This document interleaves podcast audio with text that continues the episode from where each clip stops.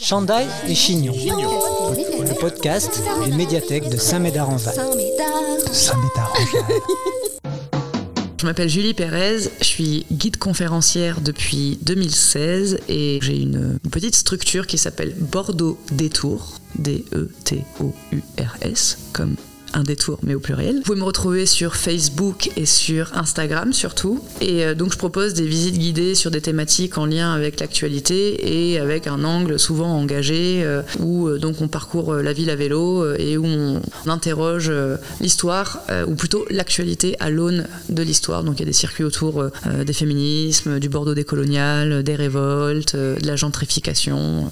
La prochaine d'ailleurs c'est sur la gentrification le matin et l'histoire des femmes soignantes l'après-midi. Écoute, écoute, écoute, écoute, c'est Chandail et Chignon. Julie Pérez est guide conférencière. Elle parle de son métier. Avant de l'écouter, voici une annonce de notre partenaire et sponsor. Promenons-nous dans les bois, un jeu éducatif pour toute la famille. Promène-toi dans les bois et amuse-toi à reconnaître les plantes, retrouve le nom des arbres, laisse-toi surprendre par les animaux de la forêt et surtout, évite les balles perdues. Promenons-nous dans les bois, la forêt comme si tu y étais. Hum, ça sent le sapin. Promenons-nous dans les bois, un jeu nature et détonation. Trois choses que vous aimez, trois choses que vous n'aimez pas. Alors, ce que j'aime, le chocolat, la musique, la politique. Ce que j'aime pas, les fascistes, la pluie. Je suis pas difficile en fait. Euh, la mauvaise foi, allez.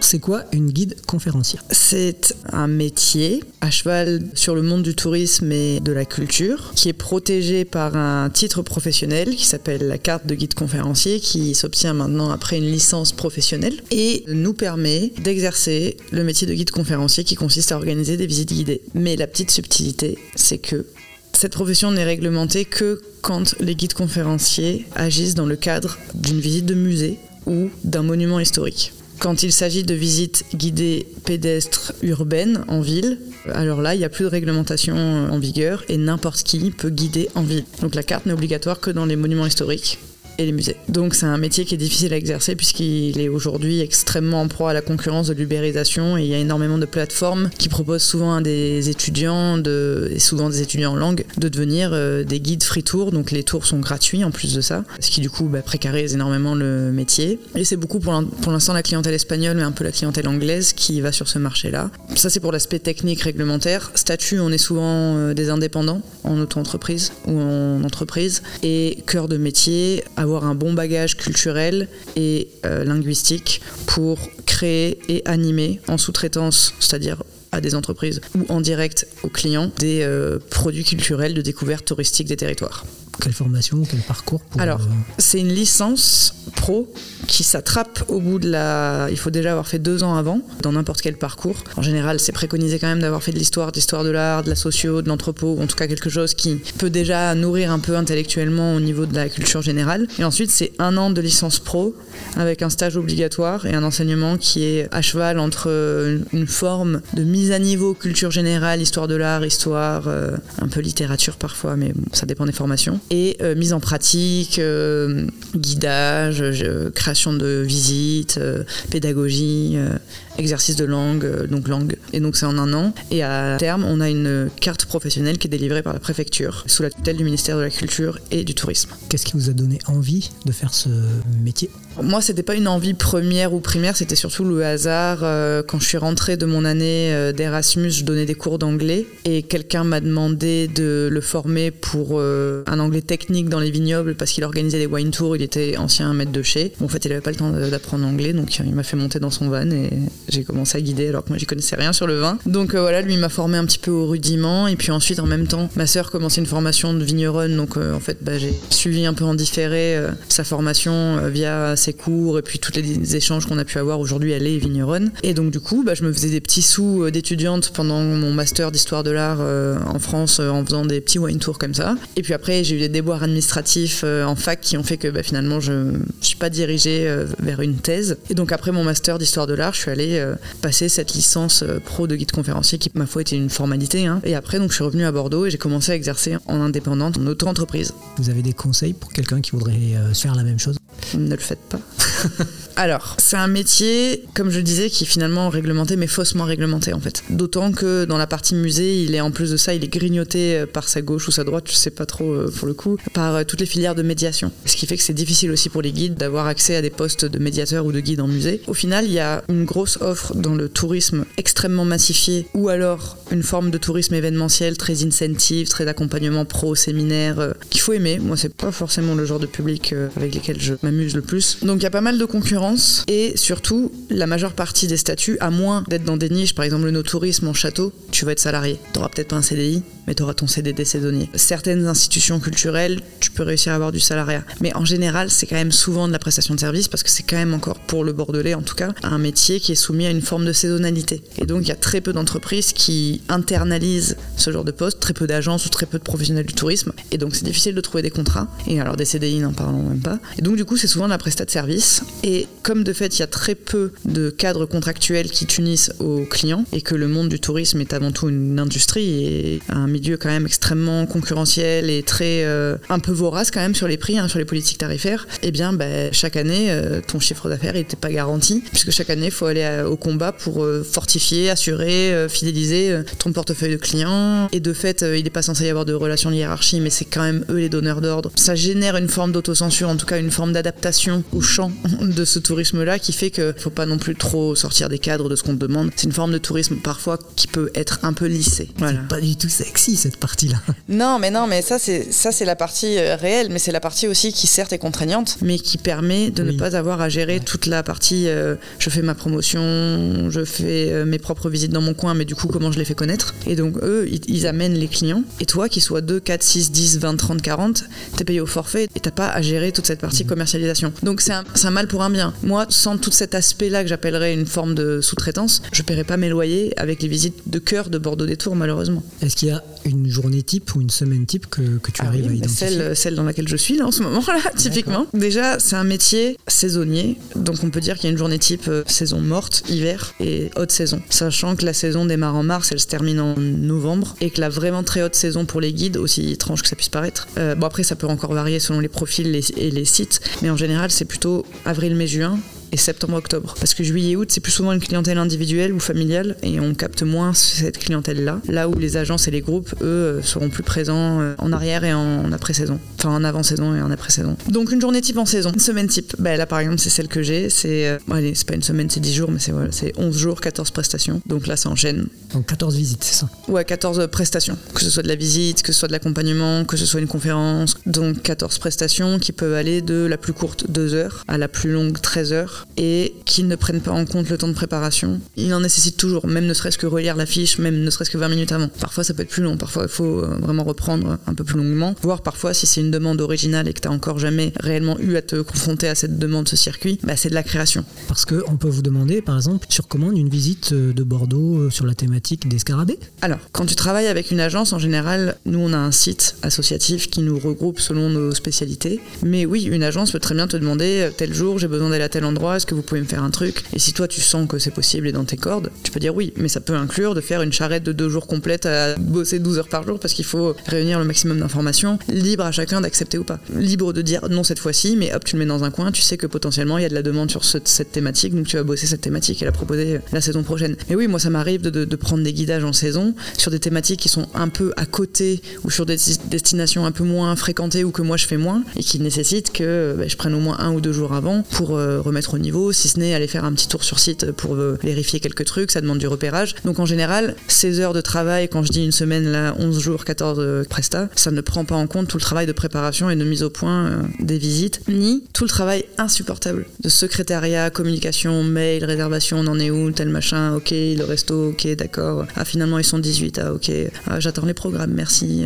Et ensuite, il y a toute la partie d'après, donc toute la facturation. Donc on peut vous faire des commandes, mais vous, vous créez vos propres tours et comment vous inspirez pour créer une visite par exemple? Alors il y a plusieurs choses. Déjà, il y a en creux tout ce que je déteste ou tout ce qui m'indispose ou en tout cas qui me pose problème dans la manière standardisée que j'ai de travailler quand je suis pas aux commandes et que je fais de la sous-traitance. Et donc de ce creux viennent des idées de ce que je préférerais faire ou comment je préférerais le faire pour que ça ait plus de sens. Donc déjà bizarrement, le fait que ce soit une expérience qui puisse être un peu frustrante ou décevante à des endroits, ça me permet de le transformer, de nourrir, de voir là où il y a des absences, comment moi je pourrais justement compenser pour euh, limiter euh, ces défauts-là. Donc ça passe par le fait déjà de prendre plus de temps, puisque le problème en général du tourisme un peu massifié, c'est que les emplois du temps sont très corsetés, très euh, pressurisés. Il faut faire rentrer beaucoup de choses dans peu de temps. Donc du coup, tu te rends compte qu'avant d'être guide, tu es d'abord avant tout une forme de responsable de l'emploi du temps et du timing. Ça, c'est très pressurisant. Réduire la taille des groupes et jamais excéder une vingtaine de personnes, et voire même idéal, c'est 12-15. Parce que moins, il faut aussi qu'il y ait une dynamique de groupe.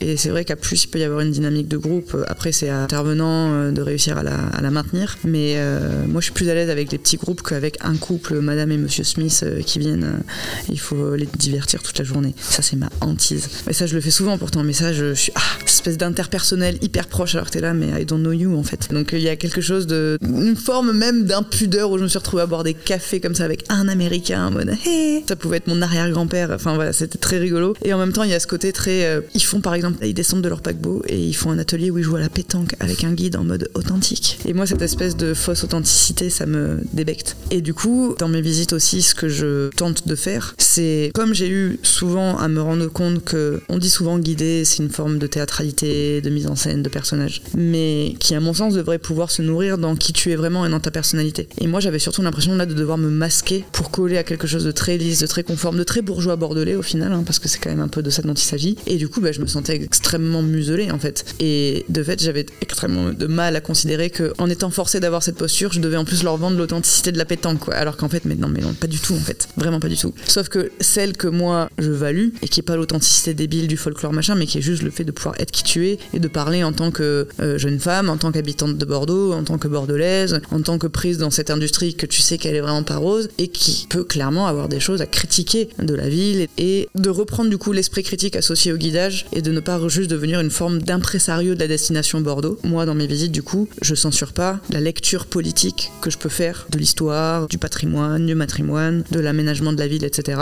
Et voire même plus que de pas de fait euh, le masquer, j'en ai clairement fait en fait l'identité forte euh, des visites. Besoin de redonner aussi un sens euh, plus en contact aussi peut-être avec les sciences sociales, parce que le tourisme, tel qu'on nous demande parfois un peu de le raconter, le patrimoine dans le tourisme, c'est souvent très dépolitisé, souvent très peu situé et souvent très peu nourri et digéré après bien sûr hein, par les savoirs académiques récents. Et donc on tombe parfois dans une vulgarisation qui peut vraiment être très proche d'un affaiblissement en fait de la transmission. Donc c'est aussi pour ça que moi je privilégie des formats qui sont plus longs, qui durent à peu près en général 3 heures à vélo, avec le vélo pour couper euh, les temps de parole, mais parce que derrière ça laisse le temps de dérouler des choses que tu peux pas dérouler en une visite de une heure. Si tu veux en plus laisser aux gens le loisir de s'acclimater au groupe pour se sentir à l'aise pour ensuite intervenir, et eh ben c'est pareil, ça prend plus de temps. Si tu débites sans demander rien à personne, ça ira toujours plus vite que si tu essaies de générer des interactions. D'où la nécessité de formats un peu plus longs pour avoir le temps de réellement entrer dans les choses. Donc ça c'était les principales, on va dire, préoccupations qui m'ont amené à, créer mes visites, plus le vélo pour euh, côté euh, merde, c'est chiant à Bordeaux, euh, les choses dont je veux parler, comme elles sont pas du tout valorisées, elles sont très loin les unes des autres, il n'y a pas de cohérence, donc c'est loin, donc ça rajoute encore la contrainte de déplacement horaire, etc.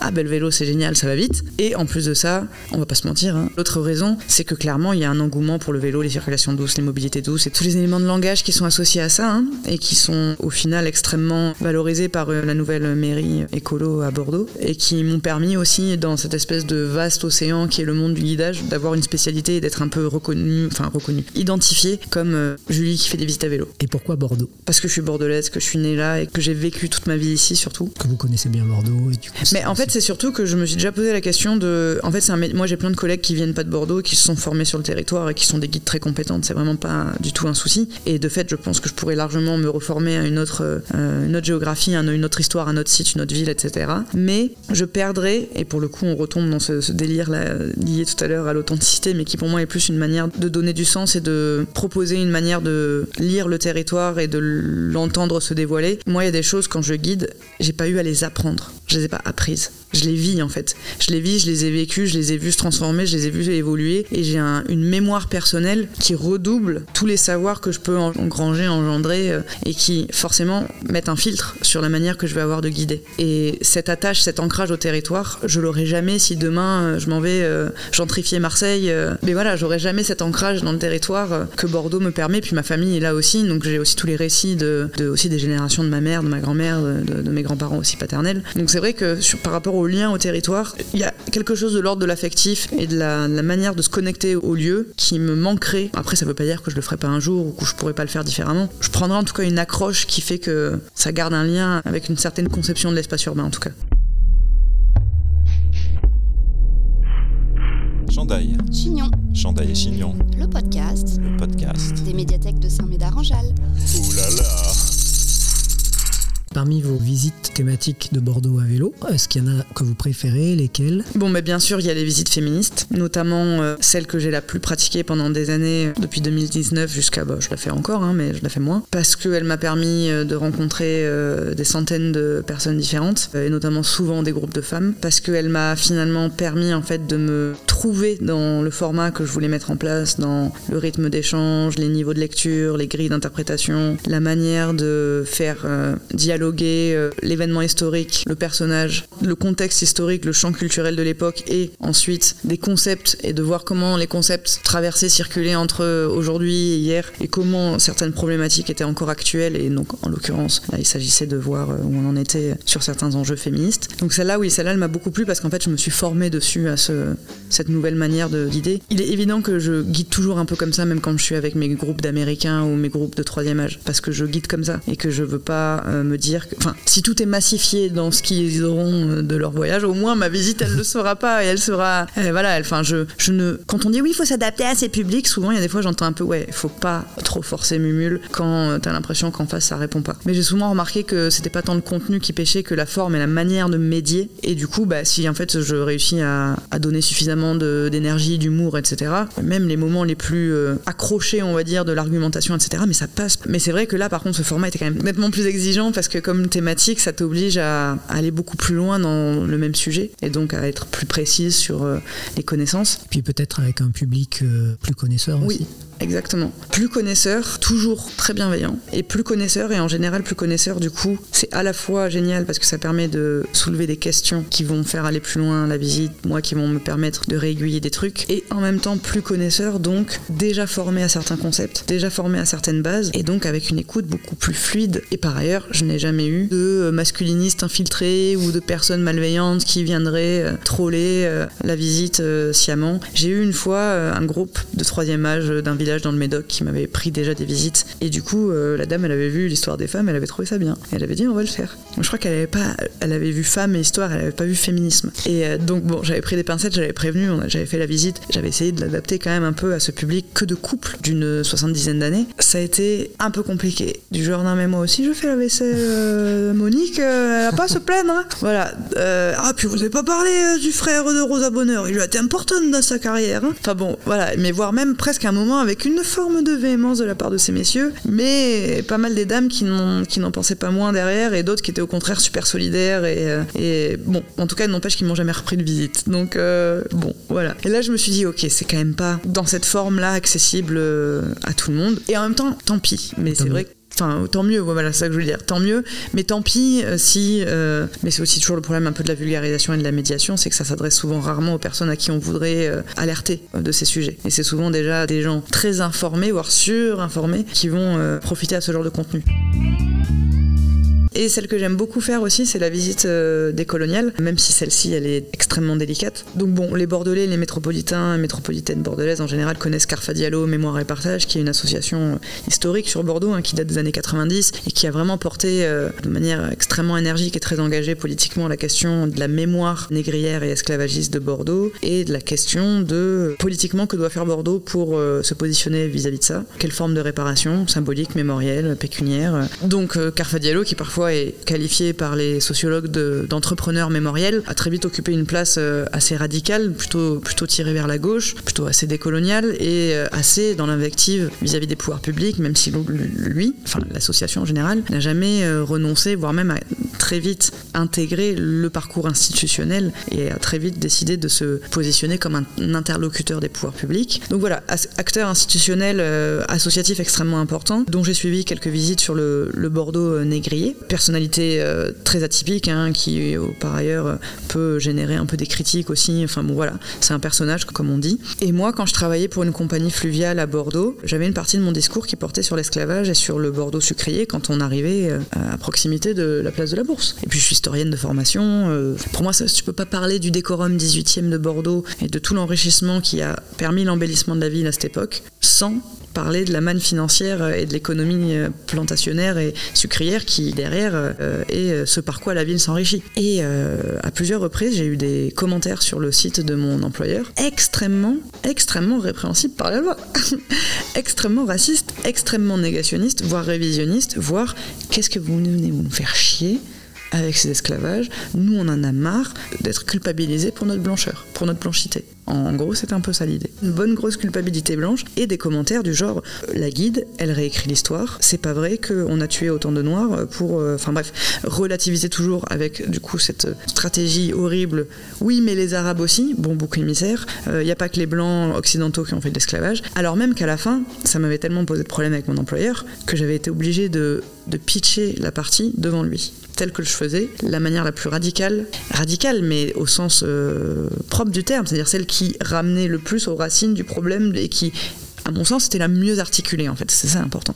Et la plus, on va dire, euh, soft. Et lui-même de dire, ah bah oui, non mais c'est bon, les, les deux, ça passe. Je dis, ah bah oui, nouille Tu m'as pas pris ici pour euh, faire euh, de la com, tu m'as pris là pour... Enfin, en gros, euh, excuse-moi, mais la caution historique, c'est moi. C'est pas Germaine ou Jean-Louis qui se plaignent de je sais pas trop quoi, juste parce qu'en fait, ils sont racistes. Faut le dire en fait. Et souvent, j'ai remarqué que ce qui passait pas, c'est pas tant de parler de ça à l'aune du 18e, parce que tu comprends, c'est il y a longtemps, mais c'est quand tu réaccroches à aujourd'hui et que tu dis Ah, mais quelles sont les séquelles de cette histoire? Quelles sont les conséquences aujourd'hui? Quelles sont les conséquences dans le racisme aujourd'hui, l'immigration, euh, l'islamophobie, euh, les discriminations, euh, la mémoire vis-à-vis de ça? Qui en tire profit? Comment l'articule Est-ce qu'on muséise? Est-ce que quand on muséise, on euphémise pas? Est-ce que c'est une manière de reconnaître, mais finalement derrière de ne pas réparer? Enfin bref. Et quand je finissais sur ça, c'est une forme d'ouverture-conclusion. Hum, là, ça les attaquait un peu plus, parce que là, ça les, met en leur responsabilité. Enfin, ça engage leur responsabilité de moi, comment je me situe dans cette histoire-là maintenant. Et pourtant, je disais, alors on n'est pas coupable, hein, on n'est évidemment pas responsable de ce qui s'est passé il y a trois siècles, mais par contre, c'est notre responsabilité de comprendre et de savoir et de choisir quelle histoire on raconte par rapport à ça et quelles conséquences on tire de ça. Donc, je pouvais pas prendre plus de précautions. Et de fait, je me suis dit, ok, donc en fait, c'est clairement un problème. C'est clairement pas encore accepté par tout le monde. Et là, j'étais dans un bateau où je faisais, euh, je sais pas moi, peut-être entre 100 et 200 personnes par jour, tous les jours, pendant des mois. Donc, une forme de. Alors, c'est pas de la sociologie quantitative, hein, mais au final, j'ai vu passer quand même beaucoup de gens. Les personnes qui se plaignaient, au fond de l'entonnoir, qui sont que celles qui ont décidé de laisser un message, ça devait être quoi? 0,5%, 0,3%. Par contre, les commentaires ultra euh, valorisants de ah c'est ouf enfin de raconter enfin les gens étaient extrêmement contents de ne pas être pris pour des bêtes et d'avoir accès à une vraie visite culturelle dans un format pour qui pour eux ils s'attendaient à faire du bateau mouche parisien euh, and on your right and on your left. Et du coup en fait c'était extrêmement apprécié. Et d'ailleurs euh, bah, le, le bateau désemplissait pas enfin ça marchait extrêmement bien. Mais par contre au milieu de tout ça de tous ces gens contents et plutôt heureux d'avoir accès à une forme de tourisme mais qui ne fait pas l'économie qu'on puisse un peu réfléchir et t'inquiète ton cerveau va pas surchauffer tu peux siroter ton petit verre de rosé être assis sur la terrasse du bateau les doigts de pied en éventail ça, peut être cool divertissant rigolo. Apprendre des trucs c'est pas fondamentalement chiant ascétique euh, rébarbatif sévère. Et donc ça c'en était la preuve que ça a du coup je me suis dit bah voilà il faut vraiment là que je profite de ce moment là pour me dire il y a une histoire décoloniale à raconter avec la question de savoir que je suis quand même blanche. Et donc je suis forcément située. Après il y a la question aussi à Bordeaux qui est celle de qu'est-ce que ce rapport avec les Antilles parce que Bordeaux avait beaucoup d'esclaves aux Antilles qu'est-ce que le rapport avec les Antilles euh, et les allées et venues euh, d'anciens Africains euh, esclavisés noirs métis en métropole et, toute la créolité et le métissage qui est né de ces échanges, qu'est-ce que ça a fait à Bordeaux? Comment Bordeaux a-t-elle aussi, en plus d'être une ville négrière et esclavagiste, a-t-elle aussi été une ville créole? Et donc voilà, donc sur le métissage, la créolité, et de pouvoir aussi parler de cette question de l'esclavage, de la colonisation, de la descendance, de la mémoire, de la responsabilité, de pouvoir descendre aussi un peu d'une échelle et interroger aussi la place des blancs, notamment parce que la majeure partie des personnes qui viennent à cette visite-là, c'est des blancs. Je l'ai fait une fois pour des élèves et qui étaient tous issus, c'était des lycéens, c'était que des mecs, c'était un lycée pro, ils étaient tous quasiment allez, à 85% issus de l'immigration. Et ben voilà, autant te dire que quand j'ai fait la visite, je ne l'ai pas faite de la même manière et j'arrêtais pas de m'interroger sur euh, ok comment je parle, de, comment je le dis, euh, comment je les fais interagir, euh, comment je les laisse parler en fait au final, comment eux ils vont m'aiguiller avec ce qu'ils savent déjà. Je dois la refaire cette visite, donc le Bordeaux décolonial à travers une galerie de portraits d'afro-descendants et d'afro-descendantes qui ont vécu sur la métropole bordelaise entre le, 18e et le 19e, mais cette fois à des jeunes en parcours de migration, genre lourd, trigger warning, comme on dit. Et j'en parlais avec, euh, avec la prof éducatrice. J'en disais, ouais, moi, je sais pas, on va raconter des trucs quand même qui vont être un peu lourds en termes de violence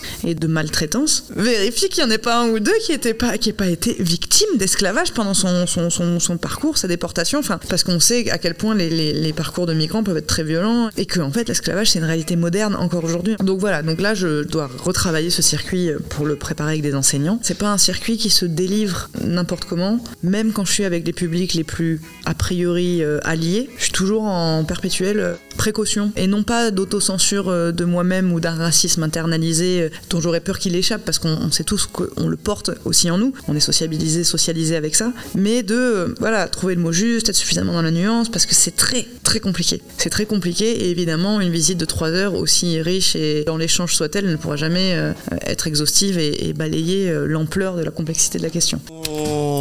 Bibliothécaire, spécialiste en rien. Ou presque. Intéressé partout. Plus ou moins. Chandail et Chignon, le podcast vraiment très intéressant. Hallucinant. C'est possible ça? Je reviens sur le contrat, enfin sur votre statut plutôt. Donc vous êtes indépendante, euh, vous n'avez pas accès à l'intermittence et est-ce que vous avez d'autres activités? Non, la stratégie la plus stable et celle que j'avais pendant un temps, mais j'ai dû y mettre fin parce que éthiquement pour le coup ça ne marchait pas avec euh, mes anciens employeurs, c'est euh, de pouvoir combiner une forme de salariat dans un contrat à mi-temps, qui soit saisonnier ou lycée sur l'année, plus des prestations en prestat de service. Comme ça, pendant le creux de la saison, ça permet au chômage de prendre le relais, sachant que maintenant avec la nouvelle réforme, vu qu'il va falloir avoir six mois d'activité, ça va demander même de plus en plus de. Enfin voilà, ça va être un vrai contrat quoi. Sinon, ce n'est que de la prestation de service en libéral, donc pas de chômage, rien du tout, que ta propre euh, capacité à mettre de côté. Vous travaillez avec des entreprises privées et quels sont vos rapports avec la ville de Bordeaux et avec le monde associatif de Bordeaux? Moi, je travaille d'un côté avec des agences, des boîtes donc euh, privées. Ensuite, je travaille avec des EPIC, donc des offices de tourisme. Je travaille pour la métropole de Bordeaux qui m'achète des visites, mais c'est de la prestation de service. Et je travaille de temps en temps avec les services euh, du patrimoine et de la délégation euh, d'action culturelle de la ville de Bordeaux pour les journées du patrimoine. Et je travaille avec les associations qui m'achètent des visites, qu'elles soient issues du scolaire, du périscolaire, de l'animation, euh, un peu du monde du vélo et, de l'associatif culturel un peu. Ou alors moi je suis moi-même médiatrice chez Médusine, qui est une association qui promeut la visibilité des femmes, notamment dans les musiques actuelles plutôt issues du rap. Et je suis en charge de développer leur pôle médiation euh, que ce soit action socioculturelle et médiation en lien avec la valorisation du matrimoine. Donc je fais aussi des interventions dans des collèges, dans des lycées, euh, autour de l'égalité. Comment vous gérez votre propre communication? Alors ça c'est vraiment la partie que j'exècre le plus, qui me débecte le plus. C'est tout ce qui est euh, communication, réseaux sociaux, faire les trucs, machin, billetterie. Ah. Même franchement l'admin, la compta, les déclats, même ça je préfère. Ah non, ça me... en fait le problème, et c'est pour ça que on crachait sur le tourisme un peu massifié des agences, mais en vrai pour l'instant euh, mon revenu alimentaire il vient de là. Donc j'ai intérêt moi aussi à faire en sorte que ce soit le plus euh, bien fait pour que même si les acteurs en présence me permettent pas de mettre le sens que moi je voudrais y mettre, dans l'espace qui m'est qui m'est imparti, moi je fais au mieux comme je peux. C'était quoi déjà la question? Ah oui, la communication. Et eh bah, ben, du coup, j'ai un Insta, un Insta, je fais quelques médias qui m'ont permis d'avoir un peu de visibilité, je fais quelques stories, je en fait, j'essaie de me mettre en taupe et de déléguer genre ah, un partenariat avec les maisons éco-citoyennes, ah vous avez pas mal de gens qui suivent, ah ben vous allez faire tout ça. Hein. Oui, vous faites un événement Facebook, vous vous mettez en coordination. Oui oui, c'est ça, on fait ça. Ce qui marche le mieux pour moi, c'est pas les réseaux, c'est la newsletter. Je récupère les mails de mes participants à la fin des visites et en, général, je leur envoie une, bibliographie, euh, un fichier qui récapitule un peu euh, différentes ressources euh, par rapport à ce qu'on a pu voir pendant la visite. Et du coup, c'est le petit prétexte pour avoir leur mail et comme ça, après, derrière, je peux leur envoyer. Alors, je spamme pas, je fais une fois tous les deux mois à peu près une newsletter qui euh, comprend les liens des billetteries des prochaines visites que je propose. Et donc après, ben, je repartage euh, sur Facebook, sur Insta. Et là, maintenant que j'ai intégré cette nouvelle, euh, cette nouvelle association, ce collectif Médusine, je pense qu'elles aussi vont pouvoir un peu m'aider à élargir ma, ma cible. Et moi-même, je pense que je peux avoir des, une forme d'audience auprès de leur public à elles qui est aussi quand même no- notamment assez féminin. Il y a un vrai engagement, on le voit, dans les prestations qui vous sont demandées. Ah oui, oui, oui. Enfin, moi, dans tous les cas, comme je le disais, euh, ma manière de guider, c'est ma manière de guider. Même si elle est enrichie plus plus dans mes visites euh, où je suis autonome, parce que je sais que personne ne peut censurer ce que je dis, parce que c'est moi la donneuse d'ordre, entre guillemets, c'est comme ça qu'on dit dans le jargon. Quand au contraire, euh, je suis pas du tout en responsabilité de rien du tout, je fais à peu près les mêmes visites, si ce n'est que peut-être j'engage un peu moins de personnel, au niveau notamment des comparaisons ou de mon opinion, etc. Et surtout, ça peut m'arriver de moins amener certaines choses si je le sens pas, ou tout simplement parce qu'à un moment, euh, euh, c'est un plus, donc ce plus, je peux ne- décider de ne pas le mettre. Euh, Surtout si je vois que le groupe, euh, si, si je sens pas le groupe. Mais par contre, si on me pose une question, là, je réponds euh, librement. J'ai aussi remarqué quelque chose, c'est que clairement, faire une visite en débitant sans que personne ne te demande rien, c'est rapide et c'est pas fatigant. Faire une visite en essayant de la personnaliser au maximum, d'interagir avec les gens, de susciter euh, leurs commentaires, donc les mettre à l'aise, donc leur tirer les verres du nez, etc. Tout ça en fait est beaucoup plus énergivore. Quand je travaille pour des agences où je sais que c'est corseté, qu'elles n'aiment pas les prises d'initiative, euh, qu'elles sont très jugeantes, je vais pas trop forcer sur l'aspect plus personnalisable. Je m'en tiendrai à quelque chose de très académique, très factuel, sourcé euh, avec de la donnée, mais euh, je ferai moins cette architecture des faits qui font que derrière il y a un raisonnement. Déjà, je me préserve un peu quand je suis dans des grandes charrettes et je sais que du coup, on peut pas me reprocher euh, d'avoir euh, pris des parties. Le choix du vélo, donc vous l'avez dit, c'est pratique, mais est-ce qu'il y a aussi un petit côté écologique derrière ce choix-là ou pas du tout? Oui, mais l'écologie du pauvre. Enfin, moi, c'est vraiment comme ça que je le perçois. Moi, j'ai pas le permis, euh, j'ai pas de voiture, euh, je prends tout le temps les transports en commun. Euh, mon vélo, c'est l'extension de mon corps. Je suis tout le temps fourré sur mon vélo. Ça faisait sens, mais comme ça. Mais de, de la même manière que ça fait sens pour des pauvres de pas avoir une forte empreinte carbone. Et euh, enfin, ça n'en est pas pour autant un mode de vie. Voilà. C'était plutôt une forme d'évidence. Et c'est vrai que je me méfie toujours un peu de ce greenwashing qu'il y a aussi autour de la promotion d'une forme de circulation douce, parce que maintenant ils sont tous du coup à vélo électrique. Mais voilà, je voulais insister dessus parce qu'encore une fois, je suis pas et je sais qu'il y y a de la visibilité, il y a de la subvention, il y a du soutien des pouvoirs publics à aller chercher en mettant ça en avant et que de fait c'est c'est vertueux. Mais ça me demande rien de l'être. Euh, ça me demande ni effort, euh, ni, euh, ni grand twist disruptif. Euh, c'est ma manière de vivre, c'est la continuité de ma manière de me déplacer à Bordeaux et c'est quand même la manière la plus rapide de se déplacer en ville.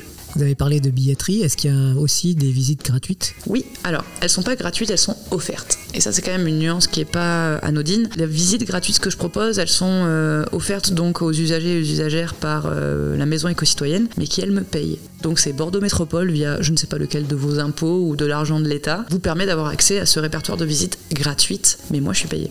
Que pensez-vous de ChatGPT? Chat GPT. Alors, on a regardé avec un copain et j'ai écrit Chat GPT, euh, raconte-moi une histoire de Bordeaux ou fais-moi visiter la ville.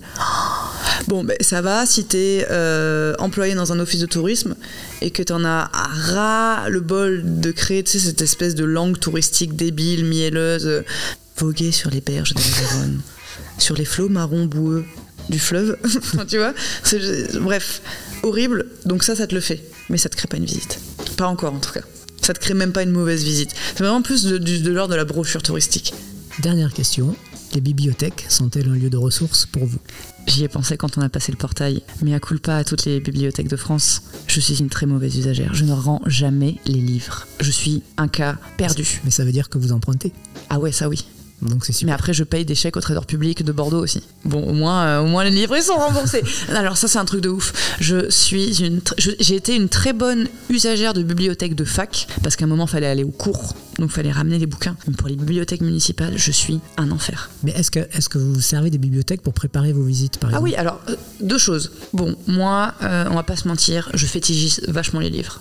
C'est voilà, c'est j'adore ces objets, je dépense beaucoup de enfin voilà, il y a des fois je me fais exprès de pas passer par certaines rues, comme ça je sais que j'achète pas de livres. D'autant qu'en plus les livres moi c'est ma matière de travail et vous voulez pas que je fasse à vos livres de bibliothèque ce que je fais dans mes livres euh, moi. Vous voulez vraiment pas. Et du coup bah, le livre de bibliothèque, je peux pas trop le trifouiller quoi.